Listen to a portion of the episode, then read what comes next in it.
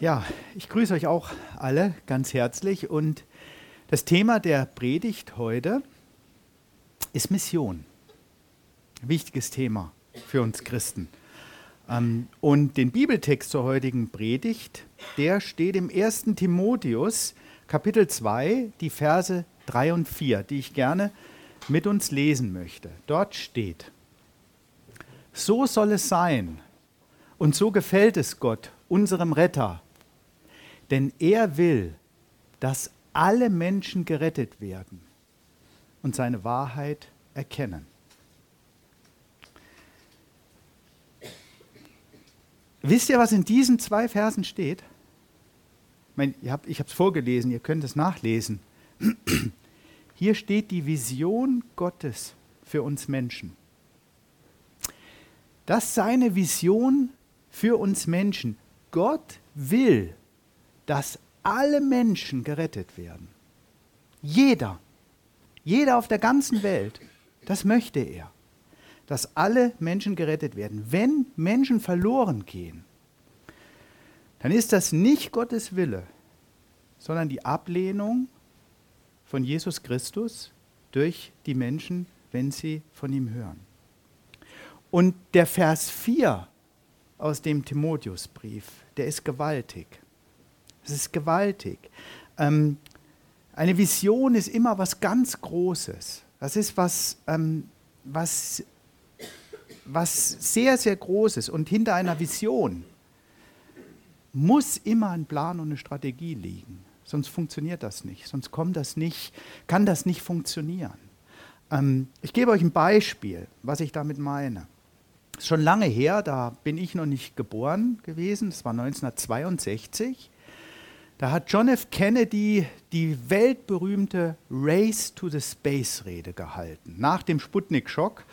Die Russen haben den ersten Satelliten in den Weltraum geschickt. Und dann hat John F. Kennedy gesagt, meine Vision ist, dass Amerika innerhalb von zehn Jahren einen Menschen zum Mond bringen wird und ihn auch sicher wieder zur Erde zurückbringt. Dass er dort landet und auch sicher wieder zurückbringt. Es hat nicht zehn Jahre gedauert, es hat nur sieben Jahre gedauert, denn äh, am 21. Juli 1969 ist, war ich auch noch nicht geboren, war Apollo 11 äh, gelandet. Der Neil Armstrong war der erste Mensch, der den Mond betreten hat und er ist auch wieder sicher auf die Erde zurückgekehrt. Also sie haben es geschafft, aber es war eine Vision und es war eine unglaubliche Strategie und ein Plan dahinter, dass das passiert ist. 1958 wurde die NASA gegründet, nach dem Sputnik-Schock, und die wurde dann aufgebaut. 40.000 Menschen, das kann man nachlesen, das ist unglaublich spannend. 40.000 Menschen haben sich damals damit beschäftigt, diese Mondmission äh, stattfinden zu lassen. Ähm, 20 Milliarden US-Dollar hat das gekostet zu damaligen Preisen. Heute wären das 250 Milliarden Dollar, also wenn man Inflation und so weiter und Kaufkraft mit einberechnet, also gewaltige Summen, die ausgegeben wurden. Wurden neue Raketen entwickelt, die Saturn-Rakete und so weiter. Nette Sachen wie die Teflonpfanne ist entstanden, also sagt man. Und was ich nur sagen will, es ist viel Planung nötig und Gedanken, dass eine Strategie oder dass eine Vision Wirklichkeit wird. Und Gott hat eine Vision.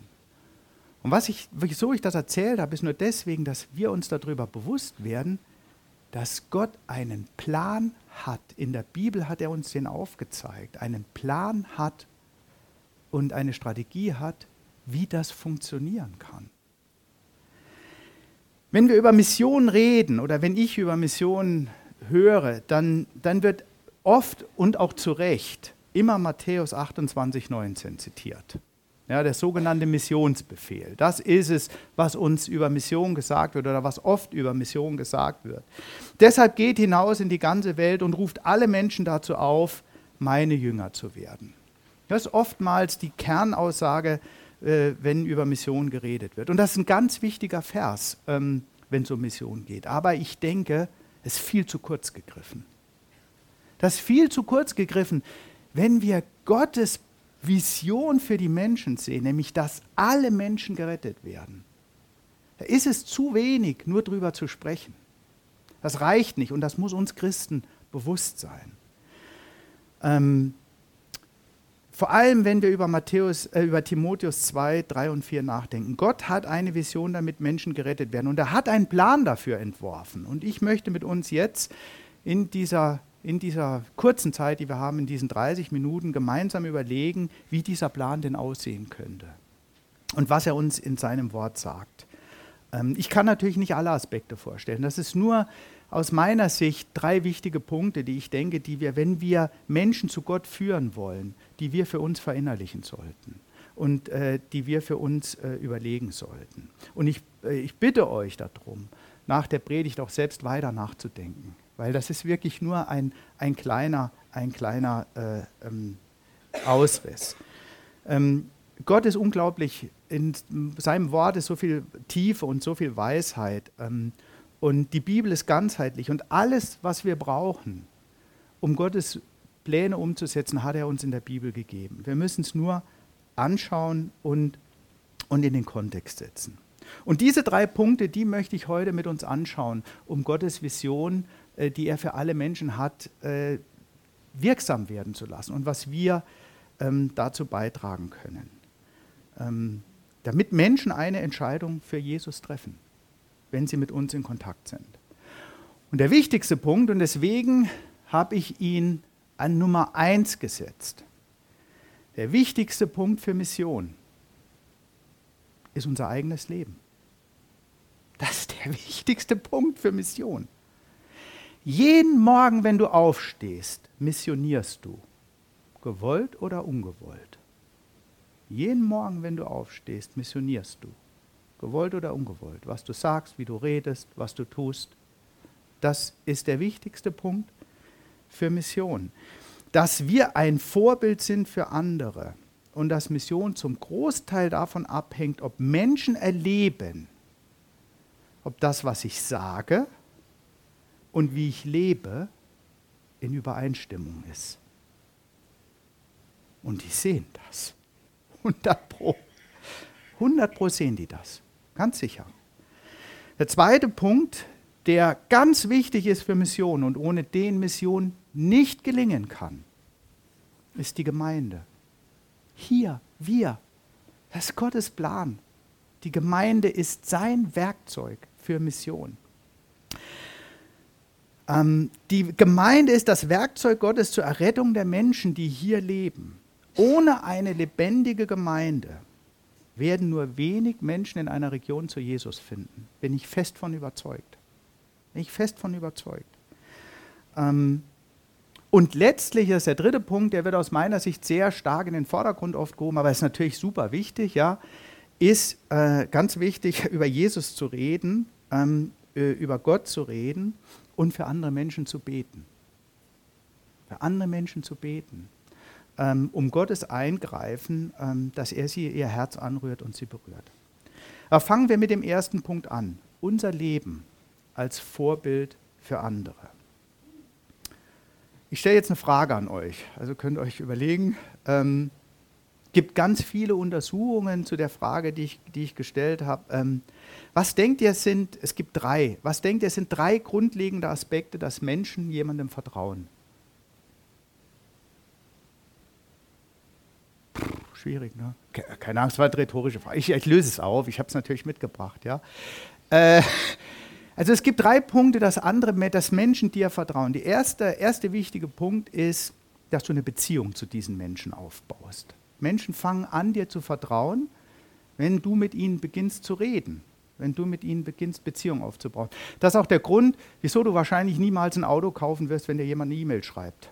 Ne? Weil du kennst den Typen nicht oder den Menschen nicht oder wenn dir jemand einen Brief schreibt und sagt, oh, das ist das Beste überhaupt und nimm das. Und du liest den Brief, sagst ja, ja, ganz nett, aber ich kenne dich nicht. Ich vertraue dir nicht. Ich brauche eine Beziehung zu dir. Ja? Deswegen haben auch unglaublich viele Menschen oder Firmen Außendienste, wo, wo Menschen zu anderen Menschen gehen und sagen, kauf das. Die besuchen die ein paar Mal, dann bildet sich eine Beziehung, dann vertraut man denen, man kennt sie. Ähm, und dann, dann kauft man was. Also Beziehung ist ganz wichtig für Vertrauen. Zweiter Punkt ist Fachwissen. Ja, du musst, die Leute müssen dir irgendwie abnehmen, dass du Ahnung hast von dem, was du sagst. Wenn, wenn du das nicht hast, vertrauen die dir nicht. Also wenn ich ein Stromproblem habe, dann rufe ich keinen Klempner.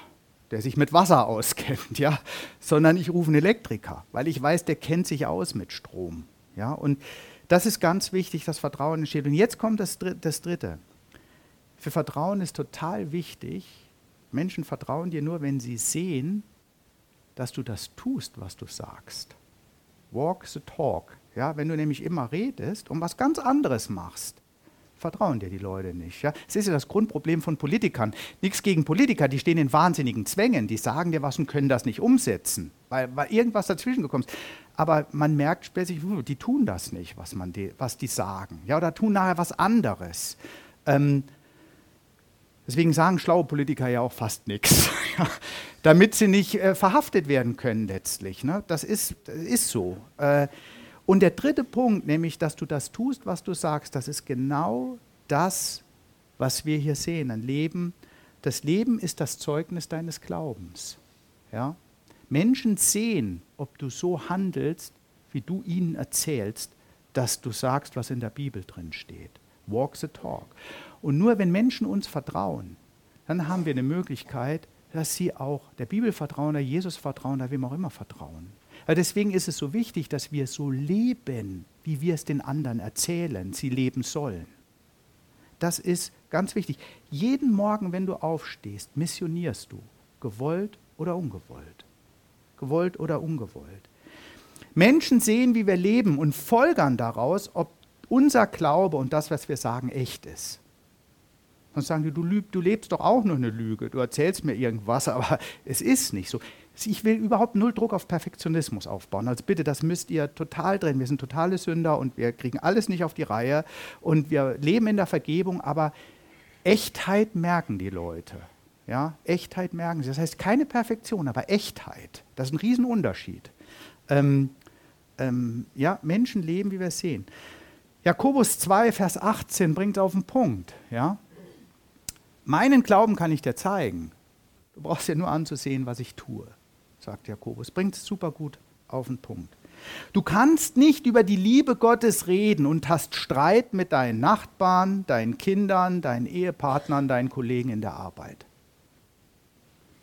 Du kannst nicht über Vergebung Gottes reden und bist unversöhnlich zu anderen Menschen. Du kannst nicht über Vertrauen auf Gott reden und machst dir über alles Sorgen und jammerst ständig. Kriegen Leute mit? Du kannst nicht über Güte und Barmherzigkeit Gottes reden und klebst am Geld und bist geizig. Du kannst nicht über die Versorgung Gottes reden, aber betrügst dich selber oder den Staat oder machst Schwarzarbeit, verschaffst dir Vorteile, weil du denkst, das Geld, was ich habe, das habe ich. Sicher ist sicher. Das funktioniert nicht. Menschen schauen unser Leben an. Und unsere Worte haben nur dann Kraft, wenn sie übereinstimmen mit dem, wie wir leben. Und denkt dran, Menschen vertrauen einem nur, wenn Worte und Taten übereinstimmen, sonst nicht. Ich will euch ein Beispiel geben. Ich war schon lange, lange her, schon zehn Jahre her, aber es hat mich, ähm, es hat mich echt tief, das hat mich tief berührt.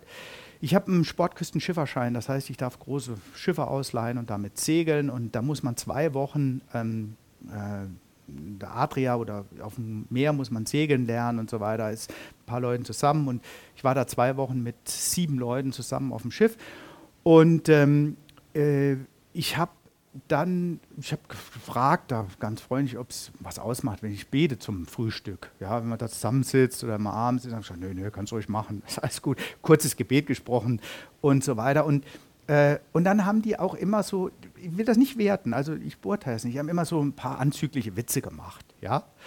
Und ich habe da nie mitgelacht. So, also ich habe jetzt nicht mich total aufdringlich, ich habe mich null aufdringlich verhalten. Ganz, ganz normal. Aber nach drei Tagen haben die gesagt, äh, der Carsten mag solche Witze nicht. Ich habe nie gesagt, dass ich die nicht mag. Ich nie gesagt. Ich habe mich nur zurückgehalten. Ich habe gesagt, lass uns, lass uns was anderes machen. Ja?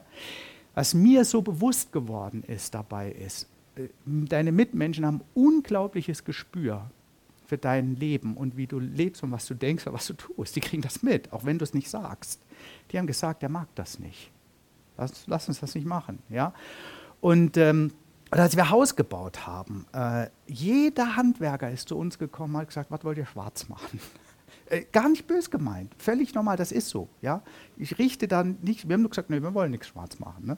Als, als äh, Quintessenz ist dann äh, bei uns aus dem Dorf der, der Baumeister, der uns einen Rohbau gemacht hat, äh, ein Jahr später oder sowas, war mal irgendeine Diskussion, da hat er gesagt, ging irgendwas und da hat er nur gesagt, dem Carsten kannst du vertrauen.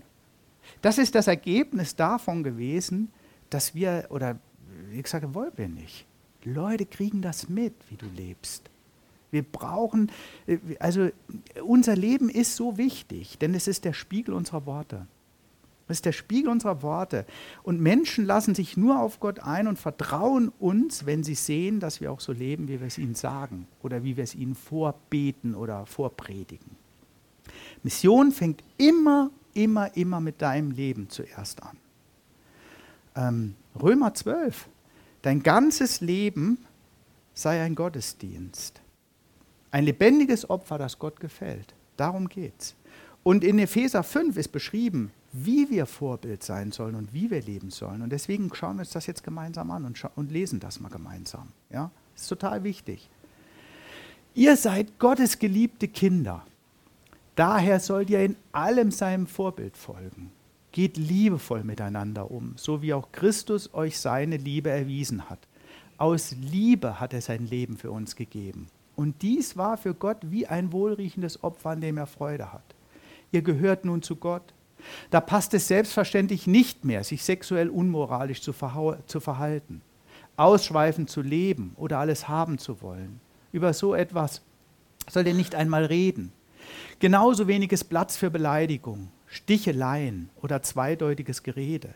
Vielmehr soll der Gott danken und ihn loben. Denn eins ist klar, wer ein sexuell unmoralisches, schamloses Leben führt, für den ist kein Platz in dem Reich, in dem Gott und Christus herrschen. Das gilt auch für alle, die habgierig sind, denn Habgier ist nichts anderes als Götzendienst. Lasst euch von niemandem verführen, der euch durch sein leeres Geschwätz einreden will, dass dies alles harmlos sei.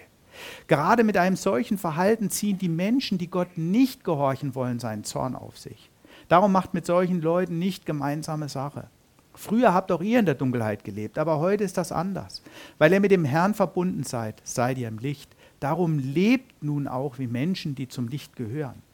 Ein solches Leben führt zu aufrichtiger Güte, Gerechtigkeit und Wahrheit. Prüft in allem, was ihr tut, ob es Gott gefällt. Lasst euch auf keine finsteren Machenschaften ein, die keine gute Frucht hervorbringen. Im Gegenteil, helft sie aufzudecken. Denn was manche in Verborgenen treiben, ist so abscheulich, dass man nicht einmal davon reden soll.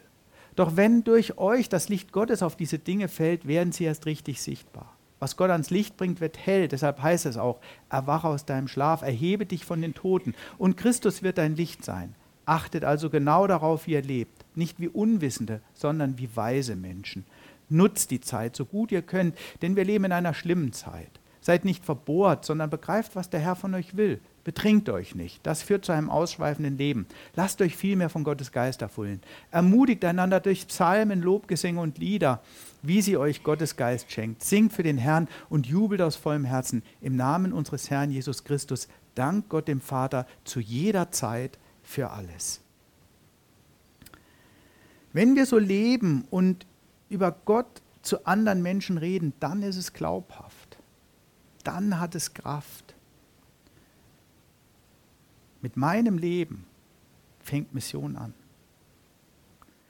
Den zweiten Punkt, den ich machen möchte und den ich ansprechen möchte, wie wir Menschen zu Gott führen können, neben unserem eigenen Vorbild, ähm, und das wäre eine eigene Predigt wert. Es geht leider nicht. Ähm, äh, ich kann es hier nur anreißen, das ist die Gemeinde das, was wir hier haben, das was Wunderbares, dass wir hier sind. Denn die Gemeinde ist das Werkzeug, das Gott uns, das, das Gott uns gegeben hat, um Menschen zu ihm zu führen. Ich will zwei Textstellen mit uns lesen. Eine aus dem 1. Timotheus, Kapitel 3, Vers 15 und dann Epheser 3, Verse 5 und 6. Lesen wir das. 1. Timotheus 3,15. Die Gemeinde des lebendigen Gottes ist der tragende Pfeiler und das Fundament der Wahrheit. Die Gemeinde ist der tragende Pfeiler und das Fundament der Wahrheit. Ohne Fundament kannst du nichts bauen. Also nichts, was lange Bestand hält. Du kannst natürlich was bauen, aber wenn was 50, 60, 100 Jahre halten soll, brauchst du ein Fundament.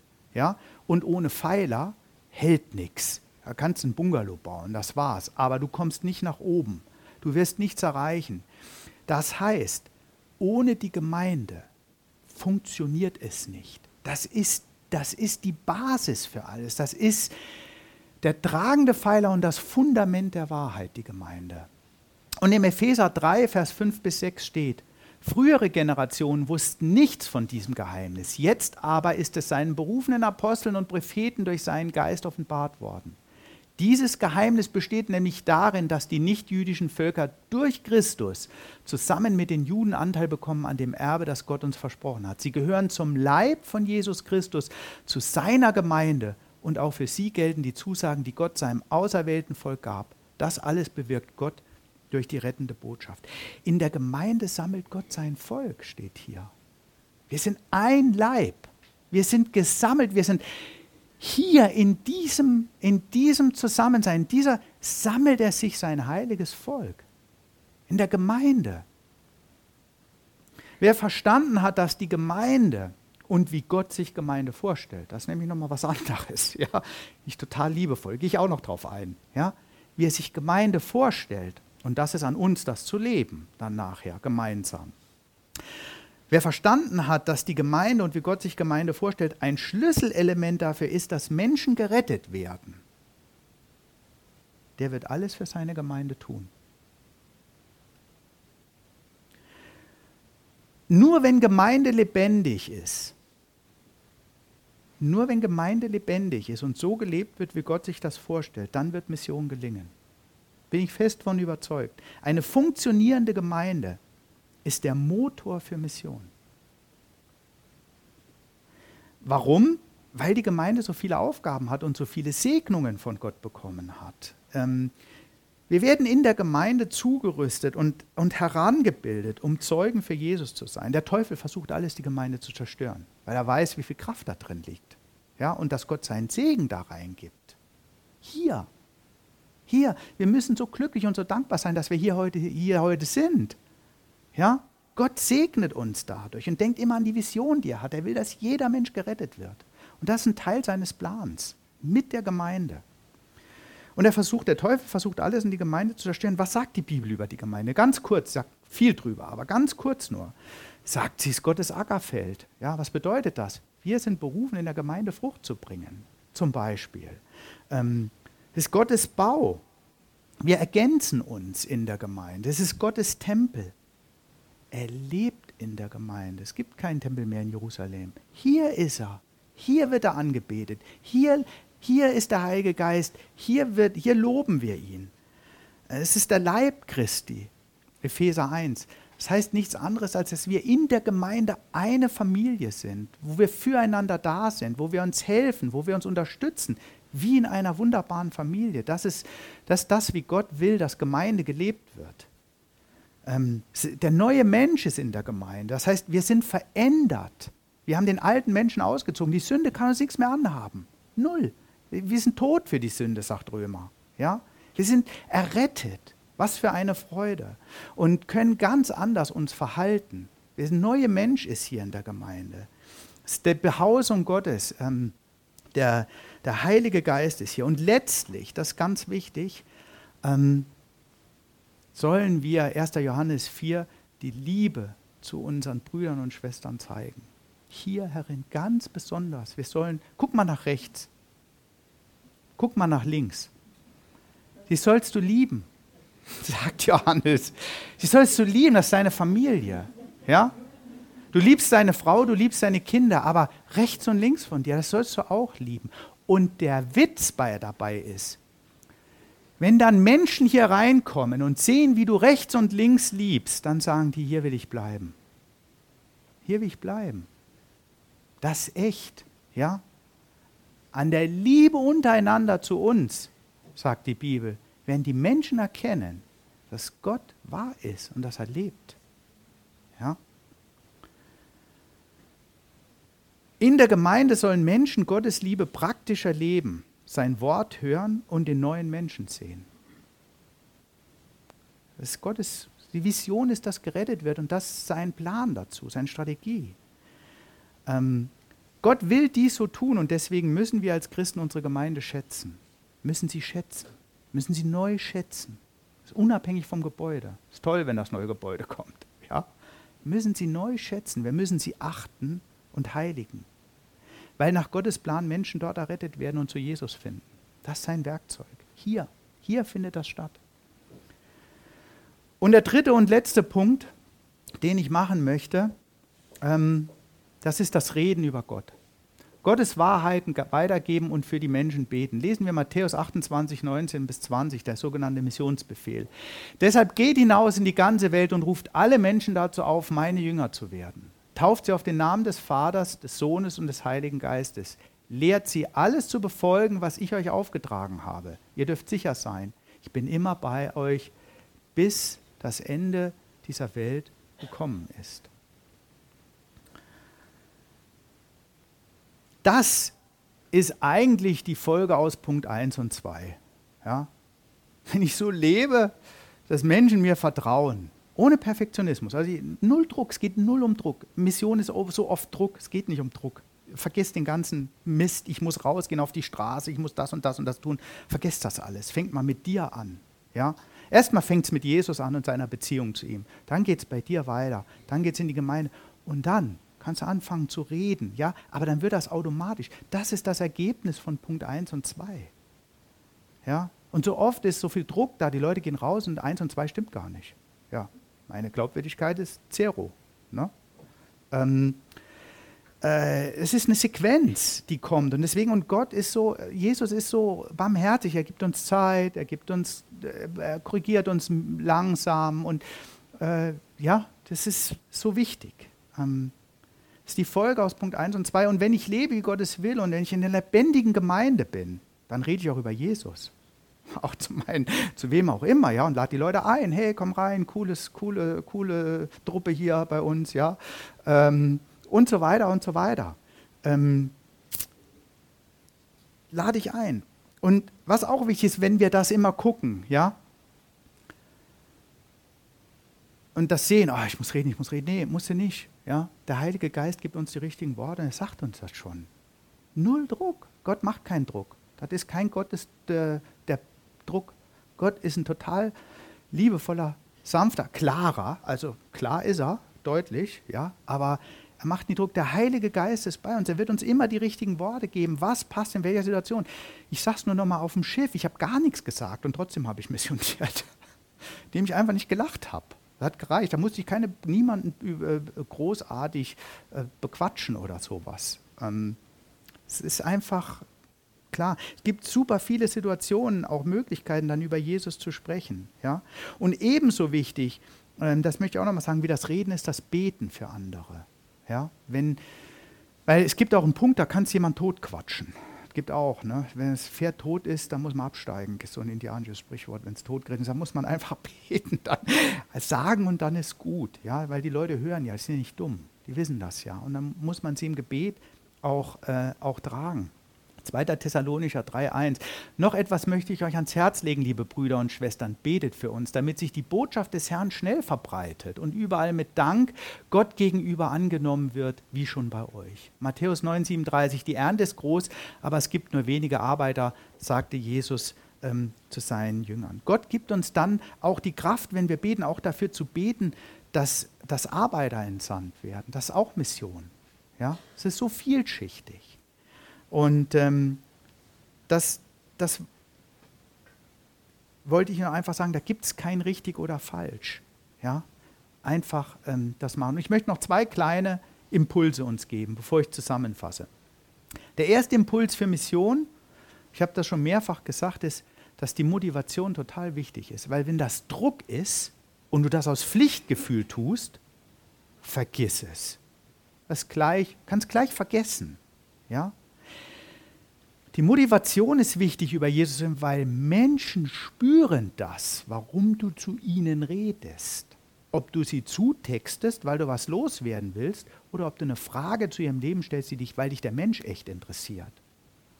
Und du ihm vielleicht sagen, du, du, ich habe das auch mal durchgemacht und ich habe gebetet und das hat mir geholfen. Ja? Oder ob du die irgendwie mit, mit irgendwas anderem zutextest. Ja? Ich soll biblisch leben, weil ich Gott liebe. Und Gottes Wahrheit sagen, weil ich die Menschen liebe. Das ist wichtig, weil wenn wir beginnen zu denken, wie Gott denkt, dass er will, dass jeder rettet wird, ich kann mir nicht vorstellen, wie die Hölle aussieht, aber es muss schlimm sein. Definitiv. Ähm, dann sollten wir erstens so leben, wie gesagt, die Gemeinde schätzen und aufbauen, weil das ist Gottes Werkzeug und dann Menschen da, darüber reden und sagen, du, so und so. Und meistens ist es ja auch so, dass wir, wir müssen ja nicht über die Hölle reden, ja. Menschen zu Jesus zu führen, das ist ja ein Prozess.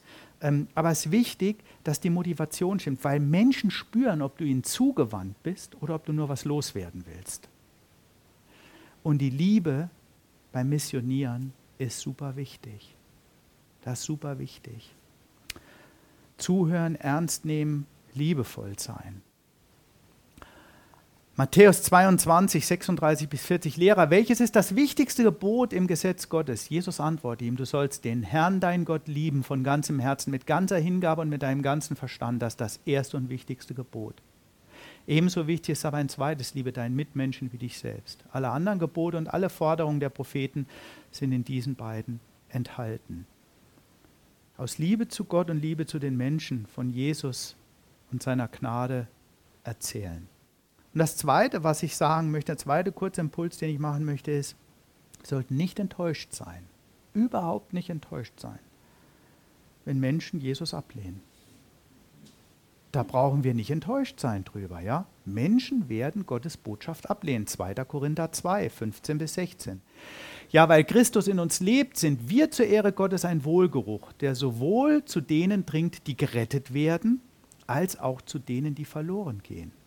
Für diese ist es ein Geruch, der auf den Tod hinweist und zum Tod führt. Für jene ist es ein Geruch, der auf das Leben hinweist und zum Leben führt. Es gibt den breiten und den schmalen Weg. Es gibt Menschen, die werden das immer ablehnen, die sagen, brauche ich nicht, will ich nicht, habe ich nicht nötig, glaube ich nicht. Ähm, es sind viele berufen, aber nur wenige auserwählt. Das entbindet uns nicht davon, es ihnen einmal zu sagen oder es ihnen zu ermöglichen, diese Entscheidung zu treffen. Aber es passiert. Das ist ganz klar. Es gibt Menschen geben und nicht wenige, die äh, einfach Gottes rettende Botschaft ablehnen. Und ich möchte zusammenfassen. Gott hat eine Vision. Timotheus 3 äh, äh, äh, und Vers 4. Gott hat eine Vision, nämlich dass alle Menschen ihn kennenlernen und gerettet werden. Das ist seine Vision, die er hat. Und er hat uns in der Bibel, gibt uns immer Immer gibt er uns auch den Weg, verlässt uns nie alleine in seinem Wort, wie wir das machen können. Eine Vision ist was welches. Da muss eine Strategie und ein Plan dahinter liegen.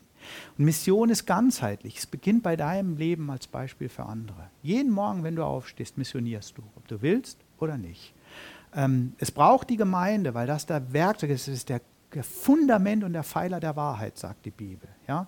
Und mit der Gemeinde hier wo die Liebe Jesu untereinander für andere Menschen sichtbar und greifbar wird, wenn wir uns so verhalten. Ja?